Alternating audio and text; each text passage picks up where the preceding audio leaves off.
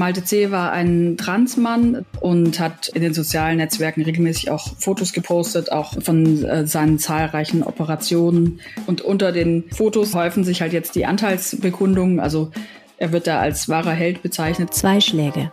Mehr braucht es nicht. Am Rande des Christopher Street Day in Münster starb vor etwas mehr als einer Woche ein junger Mann. Jetzt ist ein Tatverdächtiger in Haft. Was wir bisher wissen und wie es weitergeht, das ist ein Thema hier im Aufwacher. Herzlich willkommen. Rheinische Post Aufwacher. News aus NRW und dem Rest der Welt. Mit Helene Pawlitzki am Montagmorgen. Schön, dass ihr zuhört. Gleich sprechen wir außerdem über Hass auf große Autos, nämlich SUVs. Das Landeskriminalamt in NRW befürchtet, dass es demnächst zu immer mehr Fällen von Vandalismus gegen SUVs kommen kann. Weitere wichtige News gibt es außerdem in den Nachrichten. Zuerst aber wie immer die Meldungen aus Düsseldorf von unseren Freunden bei Antenne. Guten Morgen. Hallo, wir sprechen heute über die umstrittene Fußball-WM in Katar und wie Wirte in unserer Stadt mit dem Turnier umgehen. Dann starten heute Arbeiten an der Theodor-Heuss-Brücke und dann sprechen wir noch über die Nosferatu-Spinne. Weniger als drei Monate vor dem Start der Fußball-WM in Katar positionieren sich hier in Düsseldorf mittlerweile einige Kneipen und Bars. Sie haben angekündigt, die WM zu boykottieren und Spiele nicht zu zeigen. Unter anderem die Rette Mateng in der Altstadt und das Bilker Hetz auf der Bilker Allee. Beide Wirte begründen das unter anderem mit den Bedingungen im Wüstenstaat Katar, nicht nur für die Arbeiter, sondern zum Beispiel auch für homosexuelle Menschen. Thorsten Hellwig spricht für den Hotel- und Gaststättenverband und hat uns gesagt, Vorgaben durch den Verband wird es nicht geben. Die WM sei aber sehr wohl besonders für die Gastro. Da spielen die Themen Energiesicherheit, Energiepreise eine Rolle, die Personalknappheit, wie sich Corona entwickelt. Also all das sind Faktoren, die wir in der Vergangenheit nie zu handeln hatten, die aber dieses Jahr äh, möglicherweise eine Rolle spielen werden. Es gibt aber auch Wirte, die die Spiele zeigen werden, zum Beispiel Walid El-Scheik, der in der Altstadt vier Bars betreibt und sich dementsprechend in der RP geäußert hat. Auch Oskar Bruch will die Spiele der deutschen Nationalmannschaft in seiner Winterwelt auf der Kö zeigen. Unterhalb der Theodor-Heuss-Brücke in Goldsheim beginnen heute aufwendige Sondierungsarbeiten. Die Stadt sucht dort nach Kampfmitteln aus dem Zweiten Weltkrieg. Das ist nötig, weil zwei Stützen der Vorlandbrücke in diesem Bereich dringend saniert werden müssen. Dazu Antenne Düsseldorf-Reporter Joachim Bonn. Während der Sondierung fallen dort unterhalb der Brücke für zwei bis drei Wochen 26 Parkplätze weg. Die Bodenkontrollen kosten rund 80.000 Euro. Anschließend werden die Ergebnisse ausgewertet und dann die Sanierung der Pfeiler terminiert. Währenddessen ist die Zukunft der gesamten Theodor-Heuss-Brücke weiter ungewiss. Sie ist 65 Jahre alt und marode. Aufgrund ihres baulichen Zustands ist es zumindest wahrscheinlich, dass Teile der Brücke langfristig neu gebaut werden müssen. Nächstes Jahr sollen wir dazu mitreden können. Im übernächsten Jahr sollen die Planungen dann konkreter werden.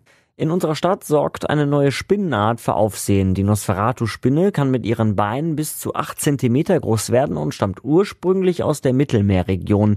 Wegen der hohen Temperaturen und des trockenen Wetters breitet sie sich aber jetzt auch bei uns in Deutschland aus. Die Spinne zählt zu den Giftspinnen, ist für uns Menschen aber im Normalfall harmlos, erklärt Holger Sticht vom Bund für Umwelt und Naturschutz Deutschland.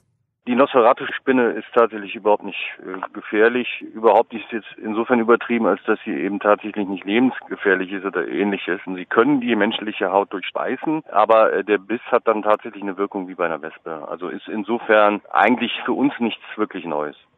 Wer die Nosferatu-Spinne bei sich zu Hause entdeckt, soll sie vorsichtig mit einem Glas einfangen und in der Natur aussetzen, empfiehlt die Feuerwehr Düsseldorf. Und soweit der Überblick aus Düsseldorf. Mehr Nachrichten gibt es auch immer um halb bei uns im Radio und rund um die Uhr auf unserer Homepage antennedüsseldorf.de und natürlich in der Antenne Düsseldorf App. Danke ins Antennestudio.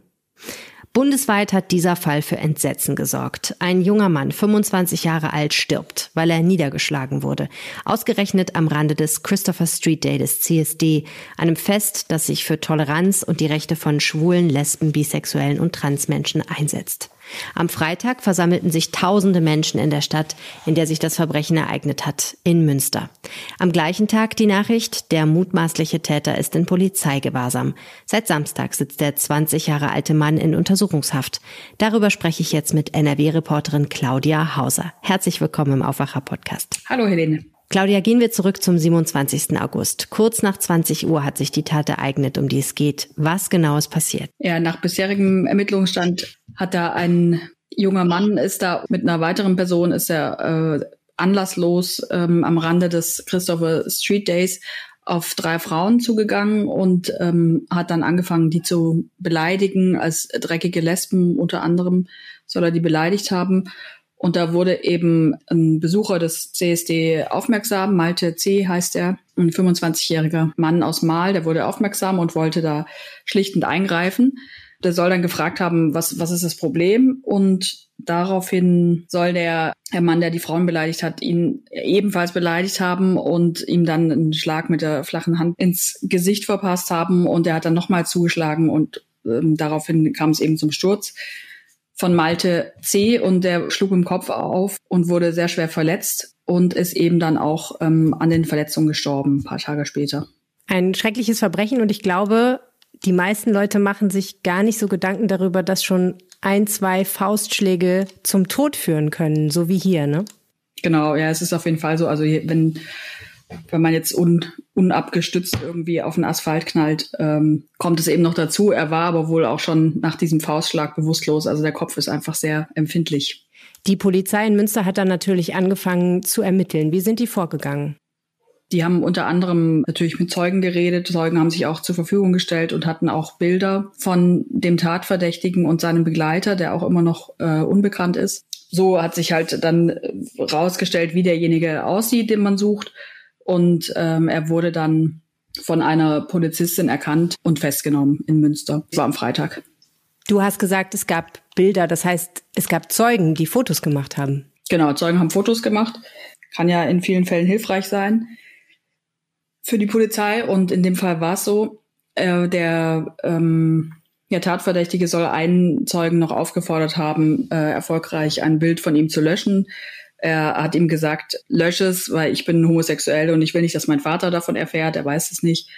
Und der Zeuge hat sich, hat das Bild gelöscht, hat sich trotzdem bei der Polizei gemeldet und das Bild konnte wieder hergestellt werden und dann eben mit den anderen auch abgeglichen. Es lag jetzt aber nicht nur ähm, an diesem wiederhergestellten Bild, dass man ihn identifizieren konnte, sondern es gab eben noch andere Aufnahmen. Was wissen wir denn über den Tatverdächtigen? Der Tatverdächtige ähm, ist seit einigen Jahren wohl in Deutschland mit seiner Mutter lebt er hier. Er stammt aus äh, Tschetschenien in Russland.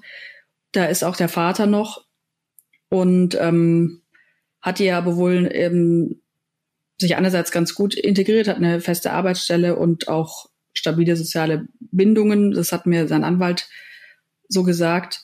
Ähm, er ist aber auch schon äh, der Polizei aufgefallen mit, mit verschiedenen Taten und hat auch schon äh, Körperverletzungsdelikte begangen und ist ähm, da wohl einschlägig in Erscheinung getreten, wie, wie die Staatsanwaltschaft Münster mir gesagt hat. Und hat auch schon eine Verurteilung bekommen vom Amtsgericht Münster wegen Körperverletzung. Da ging es um eine Jugendstrafe. Ähm, Näheres dazu hat man mir jetzt aber nicht gesagt, auch wegen des äh, jugendlichen Alters des Mannes. Der ist gerade 20 geworden. Ja, und der ist ja jetzt eben erstmal tatverdächtig, noch nicht verurteilt. Das ist ja sehr wichtig. Ähm, er ist im Moment in Haft. Ist das ein normales Vorgehen nach so einem Vorfall? Also er ist jetzt wegen des Verdachts der Körperverletzung mit Todesfolge ähm, in Haft.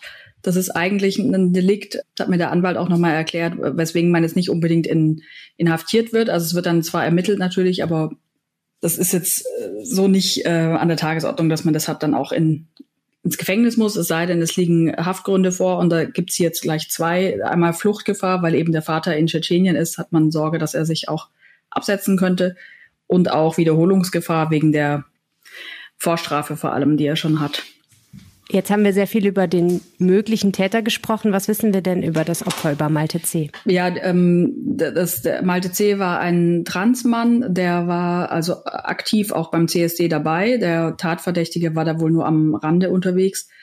Ähm, und der wollte eben die Frauen verteidigen. Der stammt wohl aus Hannover und lebte zuletzt in Mal und hat äh, in den sozialen Netzwerken regelmäßig auch Fotos gepostet, auch von, von äh, seinen zahlreichen Operationen unter anderem. Und er war wohl zuletzt jetzt äh, ziemlich glücklich und aber hatte jetzt, das letzte Foto war noch, ähm, dass, äh, dass einen Tierstall gezeigt hat in seiner Wohnung und es war wohl für seine Meerschweinchen und, und ähm, das war das Letzte, was man jetzt so von ihm gesehen hat. Und unter den Fotos äh, häufen sich halt jetzt die Anteilsbekundungen. Also er wird da als wahrer Held bezeichnet, hat ja Zivilcourage bewiesen und äh, eine Frau schreibt auch, ich hätte dir alles Glück und alle Liebe dieser Welt gewünscht. Er war ja für sich auf einem guten Weg und ähm, jetzt ist er äh, leider tot.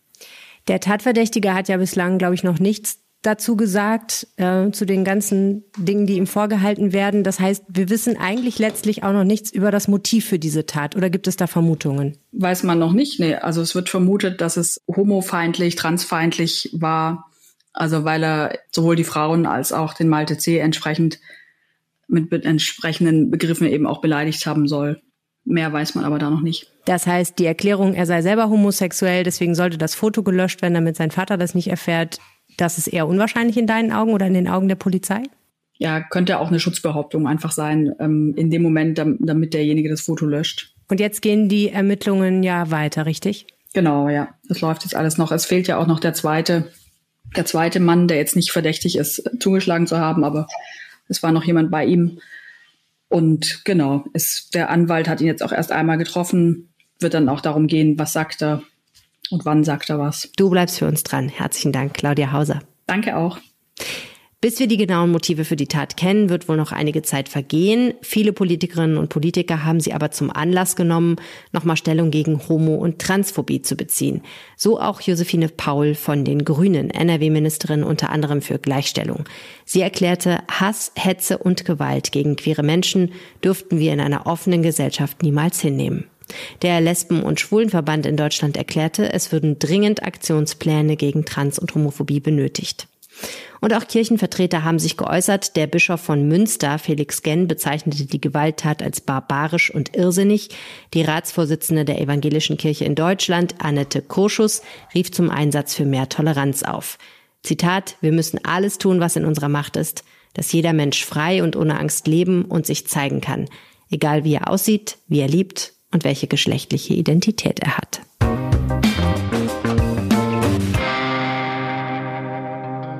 Wollt ihr uns etwas Gutes tun? Dann macht ein bisschen Werbung für uns. Ganz einfach. Erzählt jemandem vom Aufwacher Podcast. Das ist das Beste, was ihr für uns tun könnt. Danke.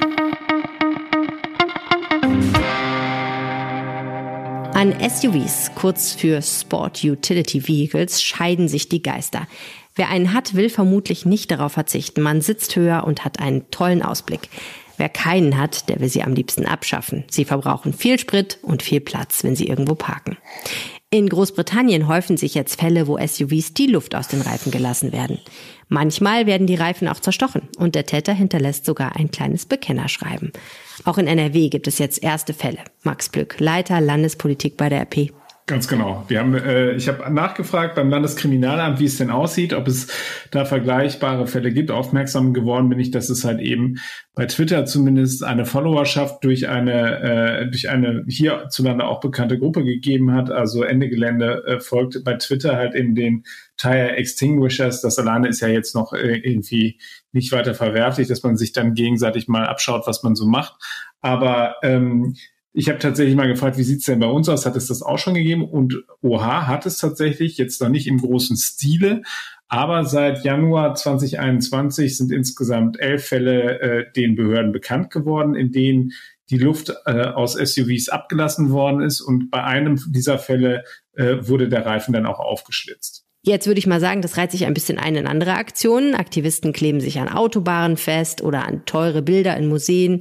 Jetzt lassen sie die Luft aus Autoreifen. Also macht das Landeskriminalamt, das LKA da was? Es bleibt ja eine Straftat, auch wenn da vielleicht eine positive Absicht dahinter stehen mag. Genau, also die Behörden nehmen das auch durchaus ernst ähm, und vor allem gehen sie davon aus, dass es halt eben auch ähm, äh, mehr wird. Also die, eine Sprecherin hatte mir gesagt, diese Auftritte erscheinen nach hiesiger Auffassung geeignet, um eine größere Anzahl von örtlichen wie überörtlichen Klimaaktivisten anzusprechen und sie so zur Nachahmung zu inspirieren. Also sie gehen, die nehmen das schon ernst und die haben das schon im Blick und werden da halt eben, denke ich mal, auch Anstrengungen äh, drauf legen, dass sie halt eben da genau hinschauen, was dort passiert. Was diese Ereignisse aber ja auch zeigen, ist einfach auch, Klimaaktivisten sind in Europa sehr gut miteinander vernetzt. Ne? Und man kann das ja beobachten, wer auf Twitter zum Beispiel den Aktivisten aus Großbritannien folgt. Genau, also das ist, davon muss man zumindest ausgehen. Ähm, trotzdem ist es so, dass das LKA gesagt hat, konkrete Erkenntnisse über Verbindungen von The Tire Extinguishers äh, zu anderen Klimaaktivisten wie jetzt Ende Gelände oder Extinction Rebellion liegen zumindest im LKA NRW derzeit nicht vor. Ähm, aber zumindest verfolgen sie offensichtlich untereinander aufmerksam, was äh, die jeweils andere Gruppierung macht. Und ähm, da kann man sagen, also das, das ist in der heutigen Zeit natürlich mit, mit äh, einer doch deutlich vereinfachten Kommunikation halt eben auch einfacher ist, dort eben äh, Kontakte aufrechtzuerhalten. Und äh, ich gehe schon davon aus, dass man sich durchaus auch kennt untereinander. Dankeschön, Max Plück. Sehr gerne. Was hat sich sonst noch ereignet, was ihr wissen müsst? Beim Absturz eines Kleinflugzeugs in Duisburg sind am Sonntag zwei Menschen ums Leben gekommen.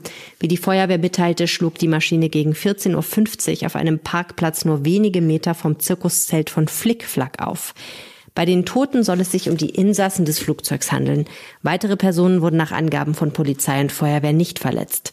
Das Flugzeug geriet nach dem Aufprall in der Nähe der A59 in Brand und zerstörte dabei mindestens acht Autos. Während des Absturzes lief bei Flickflack eine Show mit rund 900 Zuschauern im Zelt. Die Menschen durften das Zelt anschließend nur nach und nach verlassen, um Panik zu vermeiden. Über die Ursache des Absturzes und den genauen Unfallhergang ist noch nichts bekannt. Und das wird heute wichtig. Um 15 Uhr gedenken Vertreter der Bundesrepublik und des Staates Israel der Opfer des Terroranschlags bei den Olympischen Spielen 1972. Die konservative Partei in Großbritannien gibt heute bekannt, wer Boris Johnsons Nachfolgerin wird. Zur Wahl standen Rishi Sunak und Liz Truss. Truss werden sehr gute Chancen zugeschrieben. Und der Brocken brennt. Befürchtet wird, dass sich der Waldbrand auf dem größten Berg des Harzes am Montag stark ausbreiten könnte.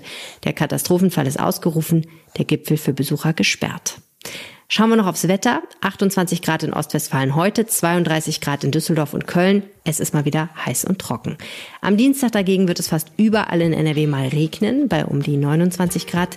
Regnerisch bleibt es dann auch mit sinkenden Temperaturen zum Wochenende hin. Also genießt vielleicht heute noch mal die Sonne im Straßencafé oder im Garten, wenn ihr könnt.